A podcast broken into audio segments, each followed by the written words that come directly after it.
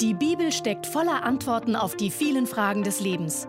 Baylis Conley hat es selbst erlebt und erklärt dir das Wort Gottes verständlich und lebensnah.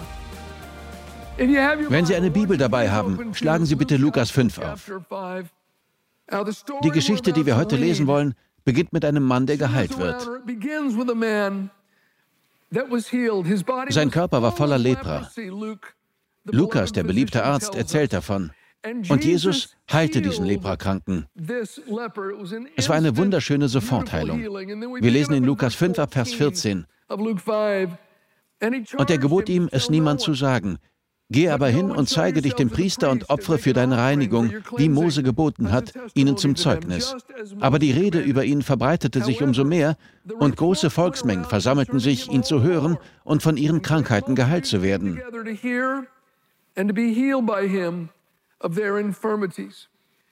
In den anderen Evangelien lesen wir, dass dieser geheilte Leprakranke Jesus nicht gehorchte, sondern losging und allen erzählte, was passiert war.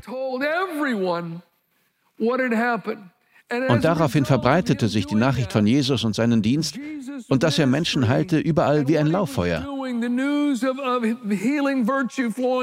Deswegen kamen die Menschen in Massen zu Jesus. Viele kamen, um ihn zu hören und um geheilt zu werden. Jesus war nun gefragt. Er war berühmt.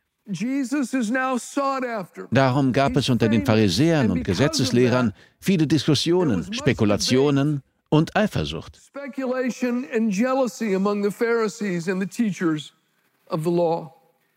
Und dann kommen wir zu Vers 17 von Lukas 5.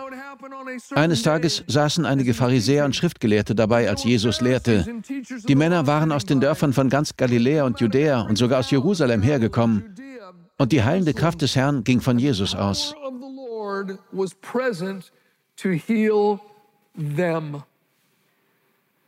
Sie waren gekommen, um Jesus und seine Lehre unter die Lupe zu nehmen, nicht um von ihm zu lernen. Zu diesem Zeitpunkt, so lesen wir in den Evangelien, kritisierten sie fast alles, was Jesus tat. Und einige hatten schon angefangen, ihm vorzuwerfen, mit dem Teufel im Bunde zu sein. Es hatte damit angefangen, dass sie Johannes und seinen Dienst nicht akzeptierten. Der Grund für all das war Eifersucht. Wir lesen in Lukas 7, Vers 30, dass die Pharisäer und Gesetzeslehrer den Willen Gottes für sich schon zurückgewiesen hatten, weil sie die Taufe des Johannes ablehnten. Die Eifersucht in ihren Herzen und ihre Ablehnung der Wahrheit war von Johannes bis zu Jesus exponentiell gewachsen. Und nun kamen sie zu ihm, weil sie von der Heilung des Leprakranken und von Jesu Dienst gehört hatten. Sie kamen aus jeder Stadt in Judäa, aus Jerusalem und aus Galiläa, also praktisch aus ganz Israel. Alle Pharisäer und Gesetzeslehrer hatten sich versammelt.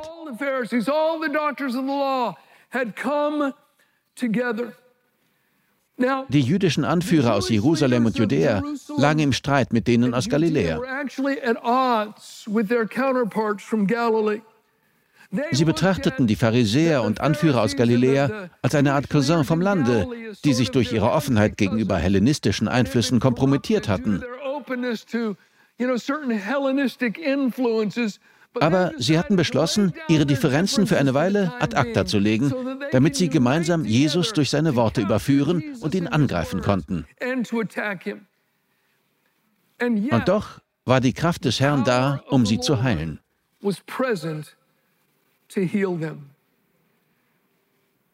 Die Heilungsgabe des Geistes lag auf Jesus, um ihnen Heilung zu schenken. Oh, wie barmherzig und gnädig unser Gott doch ist. Offensichtlich waren einige von ihnen krank und Gottes großes Herz wollte ihnen Heilung schenken. Aber leider lesen wir, dass keiner von ihnen geheilt wurde.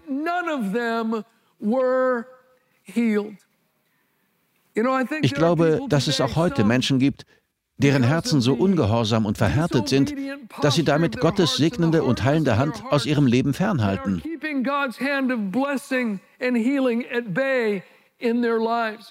Sie müssen erst von dieser Härte umkehren. Es ist, als würde man einen Krankenwagen rufen und sich dann weigern, die Tür aufzumachen, um die Sanitäter hereinzulassen. Und so sehen wir in der Geschichte zwei sehr unterschiedliche Herzenshaltungen. Ab Vers 18 heißt es, da trugen ein paar Männer auf einer Matte einen Gelähmten herbei. Sie versuchten durch die Menge zu Jesus vorzudringen, doch es gelang ihnen nicht.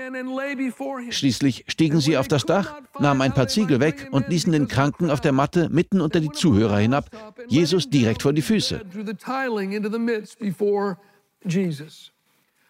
Diese Freunde waren also entweder zum Haus ihres gelähmten Freundes gegangen oder hatten ihn auf der Straße gesucht, wo er bettelte. Und sie sagten zu ihm, wir haben von diesem Jesus von Nazareth gehört, er kann heilen. Dieser leprakranke Mann würde vollständig geheilt. Komm, wir glauben, dass er dir helfen kann. Und hier steht, sie versuchten durch die Menge zu Jesus vorzudringen. Die Männer versuchten ins Haus zu kommen. Sie suchten nach einem Weg, um hineinzukommen. Aber sie schafften es nicht wegen der Menge. Nicht nur, weil es so viele Menschen waren, sondern auch, weil sie nicht auf ihre Bitten und ihr Bemühen reagierten. Sie kamen nicht ins Haus.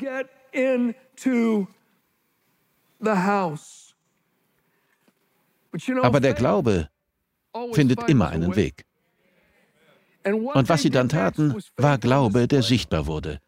Sie kletterten auf das Dach, nahmen die Ziegel weg und ließen ihn hinab. Und im nächsten Vers steht, als Jesus ihren Glauben sah, sagte er zu dem Mann, Sohn, deine Sünden sind dir vergeben. Im Jakobusbrief heißt es, der Glaube ohne entsprechendes Handeln ist tot. Diese Männer hatten genau wie die Pharisäer und Lehrer von Jesus gehört. Sie waren alle gekommen, aber aus sehr unterschiedlichen Gründen. Jesus sah also ihren Glauben und sagte zu dem Mann, Deine Sünden sind dir vergeben. Und wir lesen ab Vers 21, für wen hält dieser Mann sich? sagten die Pharisäer und die Schriftgelehrten zueinander. Das ist doch Gotteslästerung. Wer außer Gott kann Sünden vergeben? Jesus wusste, was sie dachten, und fragte sie, was macht ihr euch für Gedanken in euren Herzen? Ist es leichter zu sagen, deine Sünden sind dir vergeben oder steh auf und geh?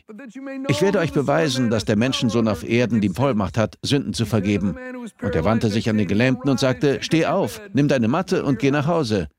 Da sprang der Mann vor den Augen aller Anwesenden auf die Füße, hob seine Matte auf und ging nach Hause und lobte Gott aus vollem Herzen. Ehrfürchtige Staunen erfasste die Zuschauer. Sie priesen Gott und sagten immer wieder, heute haben wir wirklich Unglaubliches gesehen. Ich möchte ein paar Gedanken zu dieser Geschichte loswerden. Der erste Gedanke ist, der gelähmte Mann wurde geheilt und die Pharisäer und Gesetzeslehrer wurden nicht geheilt. Und doch war die Kraft des Herrn da, um zu heilen. Beide hatten davon gehört, dass Jesus Kranke heilt. Beide kamen zu ihm, aber mit einer ganz unterschiedlichen Haltung. Der Gelähmte und seine Freunde kamen mit Glauben im Herzen während die Pharisäer und Lehrer in ihren Herzen argumentierten. Auf der einen Seite hat man also Taten, auf der anderen kritische Blicke und Diskussionen. Überlegen wir uns das einmal. Die religiösen Leiter, die sich weigerten zu glauben, besetzten jeden Zentimeter des Hauses, sodass die geistlich Hungernden und Menschen mit echten Nöten nicht bis in die heilende Gegenwart von Jesus vordringen konnten.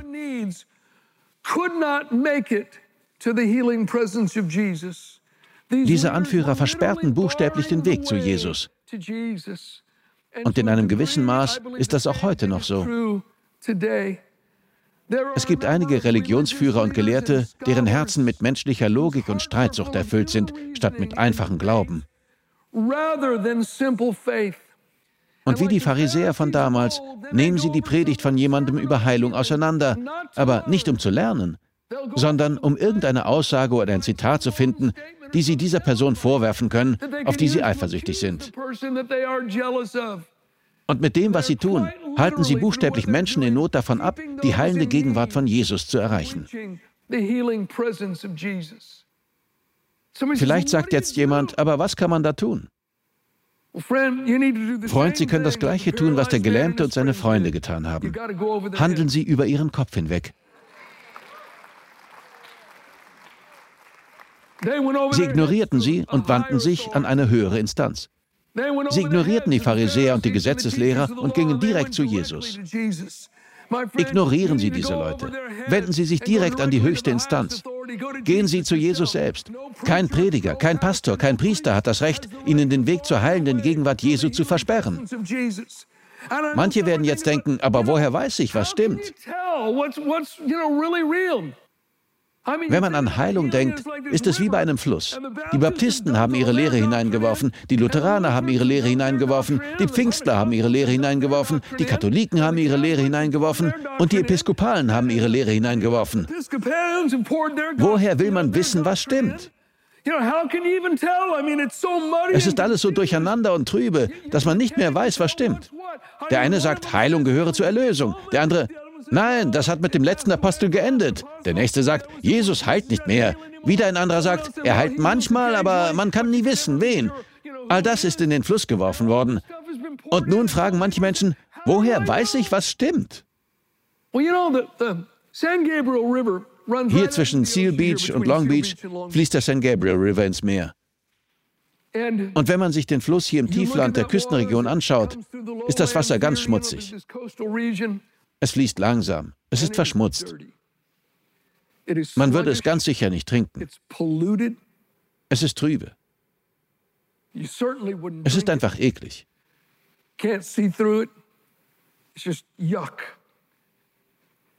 Ganz anders, wenn man zur Quelle des San Gabriel River hinaufwandert. Ich habe das gemacht. Als Kind bin ich zur Quelle des San Gabriel River gewandert und als Teenager auch. Und dort oben ist das Wasser kalt und klar. Man kann ohne weiter nachzudenken daraus trinken. Und Regenbogenforellen schwimmen darin. An der Quelle ist der Fluss wunderschön und sauber.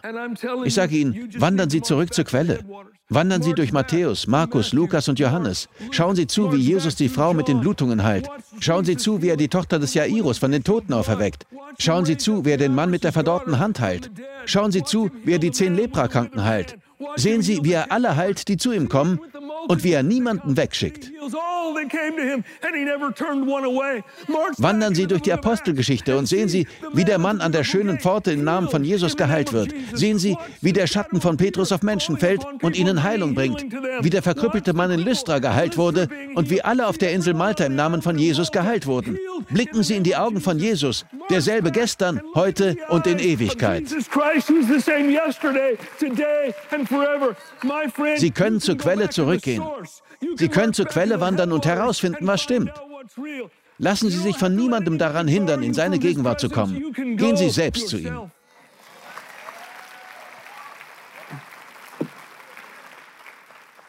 Noch ein weiterer Gedanke. Diese Männer stießen auf ihrem Weg zu Jesus auf Hindernisse. Aber für sie war das kein Hinweis darauf, dass der Herr ihrem gelähmten Freund nicht heilen wollte.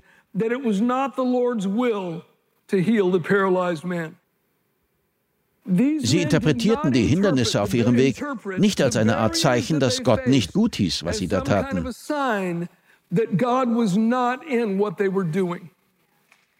Manche sagen, wenn es Gottes Wille wäre, würde die Tür offen stehen. Dann hätten wir einen Platz in der ersten Reihe. Gehen wir lieber nach Hause. Diese Tür ist geschlossen. Nein, so sahen sie das ganz und gar nicht. Echter Glaube bleibt hartnäckig. Würde Gott uns durch Hindernisse sagen, dass etwas nicht sein Wille ist, dann wäre der Apostel Paulus nie dem Willen Gottes für sein Leben gefolgt. Nur ein paar Beispiele. In 2. Korinther 11 sagt Paulus, unzählige Male bin ich ausgepeitscht worden. Ich wurde oft ins Gefängnis geworfen. Ich wurde mit Ruten geschlagen und gesteinigt. Ich habe Schiffbruch erlitten, bin einen Tag und eine Nacht auf dem Meer getrieben, musste ohne Nahrung und Schlaf auskommen. Ich wurde von Räubern, wütenden Juden und wütenden Nichtjuden angegriffen und so weiter. Ein Hindernis nach dem anderen. Freunde, wären Hindernisse ein Zeichen von Gott, dass wir nicht seinen Willen tun? Dann würden Sie heute nicht in diesem Gebäude sitzen. Es wäre nie gebaut worden. Wir hätten dieses Gelände nie gekauft. Wir hätten unser letztes Gebäude nie gebaut. Wir hätten unser erstes Gebäude nie gemietet. Würde Gott uns durch Schwierigkeiten zeigen, dass wir nicht mehr seine Gunst genießen, hätten wir nie einen Missionar ausgesendet. Wir hätten nie mit der Fernseharbeit begonnen. Wir hätten nie die Wahrheit von dieser Bühne aus gepredigt. Diese Männer sahen all die Hindernisse nicht als Zeichen von Gott, dass sie auf dem falschen Weg waren. Echter Glaube ist hartnäckig. Und noch ein weiterer Gedanke. Ein reines Gewissen ist wichtig für den Glauben. Überlegen Sie sich das einmal. Der Mann wird in ihre Mitte hinabgelassen. Überall sind Staub und Schutt. Und Jesus blickt den Mann an, der eindeutig Heilung braucht, und sagt, Deine Sünden sind dir vergeben. In 1. Johannes 3, Vers 21 steht, Wenn unser Gewissen uns also nicht länger verurteilt, können wir uns voll Zuversicht an Gott wenden. Offensichtlich musste dieser Mann erst wissen, dass ihm vergeben war, bevor er geheilt werden konnte.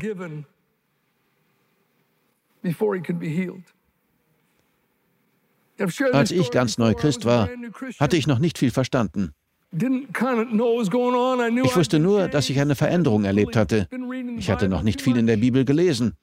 Ich hatte gerade erst eine für 35 Cent auf einem Flohmarkt gekauft. Niemand hat mich gewarnt. Also fing ich mit 1. Mose an. Es war ziemlich spannend. Zweiter Mose war auch gut. Im dritten Buch Mose blieb ich stecken. Aber ich war begeistert. Ich wusste, dass etwas passiert war. Und eines Tages war ich mit einer Freundin in einem Park und versuchte ihr davon zu erzählen. Ich sagte, an diesem Jesus ist etwas dran. Ich bin anders. Und sie fing an zu weinen. Ich fragte, was ist los? Sie sagte, Bayless, Gott hasst mich. Ich sagte, Gott hasst dich nicht. Warum sollte er das? Und sie sagte, bevor wir uns kennengelernt haben, hatte ich zwei Abtreibungen. Ich habe zwei meiner Kinder umgebracht. Gott hasst mich ganz bestimmt.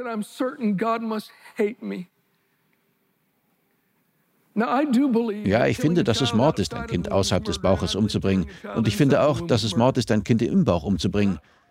Und ich wusste nicht, was ich ihr sagen sollte, außer, ich glaube nicht, dass Gott dich hasst. Ich wünschte, ich hätte den Bibelvers gekannt, in dem es heißt, so weit der Osten vom Westen entfernt ist, so weit entfernt er unsere Übertretungen von uns. Ich wünschte, ich hätte gewusst, dass Gott sagt, deiner Sünden und Verfehlungen werde ich nicht mehr gedenken. Ich wünschte, ich hätte gewusst, dass ich ihr sagen kann, dass das Blut Jesu alle Schuld von uns abwäscht. Diese Schuld lastete auf ihrem Gewissen und hielt sie davon ab, Gott zu vertrauen. Sie glaubte nicht, dass Gott so gut zu ihr sein konnte wie zu mir, weil sie das getan hatte. She didn't believe God could be good to her like he'd been to me because of what she'd done. Jesus sagte zu diesem Mann, deine Sünden sind dir vergeben. Ich bin sicher, dass er das hören musste. Und noch ein Gedanke. Dieser Gelähmte hatte Freunde. Ohne sie würde diese Geschichte nicht in der Bibel stehen.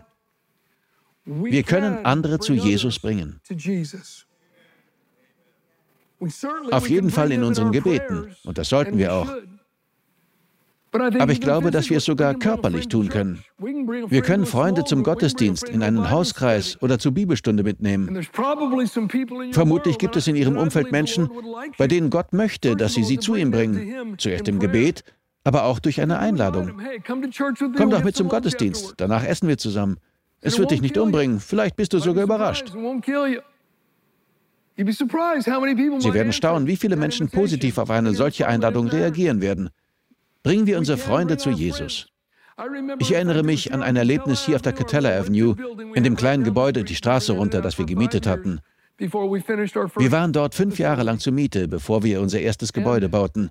Und zwei Frauen brachten eine Arbeitskollegin und Freundin mit zum Gottesdienst. Ihr Name war Sheila. Ich erinnere mich noch genau an den Abend. 25 Jahre lang habe ich jeden Sonntagabend über göttliche Heilung gepredigt. Jeden Sonntag. Und so brachten diese Frauen Sheila mit, weil Sheila krank war. Nach dem Gottesdienst brachten sie sie zu mir. Und ihre beiden Arbeitskolleginnen grinsten von einem Ohr zum anderen. Ich sah Sheilas Gesicht, es war schmerzverzerrt. Ich sagte, Hi, und fragte nach ihrem Namen. Dann fragte ich, was kann ich für Sie tun? Sie sagte, ich weiß es nicht, ich habe Migräne. Jeden Tag, ich kann kaum arbeiten. Jetzt gerade ist es auch wieder schlimm. Ich fragte, glauben Sie das, was ich heute Abend in der Predigt gesagt habe? Sie sagte ja. Ich sagte, darf ich Ihnen meine Hand auflegen und für Sie beten? Sie sagte, ja, bitte. Und sie stand dort, ich legte meine Hand auf ihren Kopf und sie brach in Tränen aus. Sie sagte, die Schmerzen sind auf einmal weg. Und sie fing an, bitterlich zu weinen. Ich sagte, Sheila, wollen Sie Jesus als Ihren Herrn und Retter annehmen? Sie war kein Christ. Sie sagte, oh ja. Und als sie aufgehört hatte zu weinen, betete ich mit ihr und sie nahm Jesus an. Dann begann sie wieder zu weinen. Ich sagte, Sheila, Jesus möchte Ihnen noch etwas geben. Möchten Sie mit dem Heiligen Geist erfüllt werden? Sie sagte, ich möchte alles. Also erklärte ich ihr die Taufe mit dem Heiligen Geist und betete für sie. Sie hob die Hände und fing an, in anderen Sprachen zu beten. Innerhalb von fünf Minuten war sie geheilt, gerettet und mit dem Heiligen Geist getauft worden. Was für eine Geschichte über Gottes Gnade. Aber all das hätte ich Ihnen nicht erzählen können, wären nicht Ihre Freundinnen gewesen. Ihre Arbeitskolleginnen hatten sie hierher gebracht, weil sie glaubten, dass sie hier Hilfe finden würde. Und ein letzter Gedanke. Die Kraft, die Schuld vergibt, heilt auch Krankheiten. Die Pharisäer und Gesetzeslehrer sagten, wer außer Gott kann Sünden vergeben? Das ist Gotteslästerung. Jesus erwiderte, ich beweise euch, dass ich auf der Erde Macht habe, Sünden zu vergeben. Dann wandte er sich dem Mann zu und sagte, steh auf, du bist geheilt. In der Bibel steht im Psalm 103, Verse 1 bis 3, Preise den Herrn, meine Seele, und all mein Inneres seinen heiligen Namen. Preise den Herrn, meine Seele, und vergiss nicht all seine Wohltaten, der da vergibt all deine Sünden, der da heilt all deine Krankheiten. Wenn Sie glauben, dass er vergeben will, dann sollten Sie auch glauben, dass er heilen will. Als dieser Mann sah, dass ihm vergeben war und dass er geheilt war, fing er an, Gott zu loben. Und als die Leute das sahen, lobten auch sie Gott und sagten, heute haben wir außerordentliche Dinge gesehen. Möge Gott auch uns außerordentliche Dinge sehen lassen. Mögen andere aus ihrer Familie oder ihrem Freundeskreis sehen, dass sie geheilt oder verändert worden sind und sagen, das habe ich nicht erwartet. Das ist seltsam.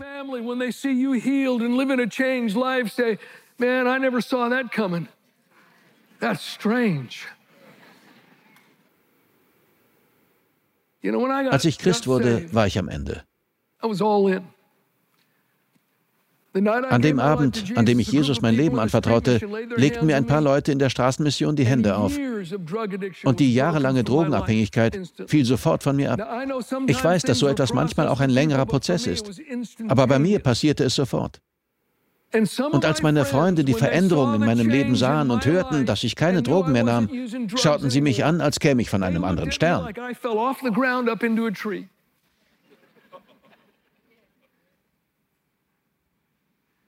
Sie sagten, du machst Witze. Manche von ihnen glaubten es nicht. Sie kamen bei mir vorbei, um zu sehen, ob es stimmte. Einer meiner Freunde, wir waren ziemlich gut befreundet, wurde wütend.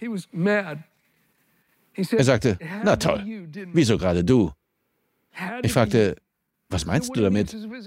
Und er sagte, bei jedem anderen hätte ich es einfach abgetan, aber ich kenne dich. Du würdest das nicht machen, wenn nicht wirklich etwas passiert wäre. Ich glaube, er fluchte und sagte, warum gerade du? Jetzt muss ich wirklich darüber nachdenken. Jesus heilt. Jesus vergibt.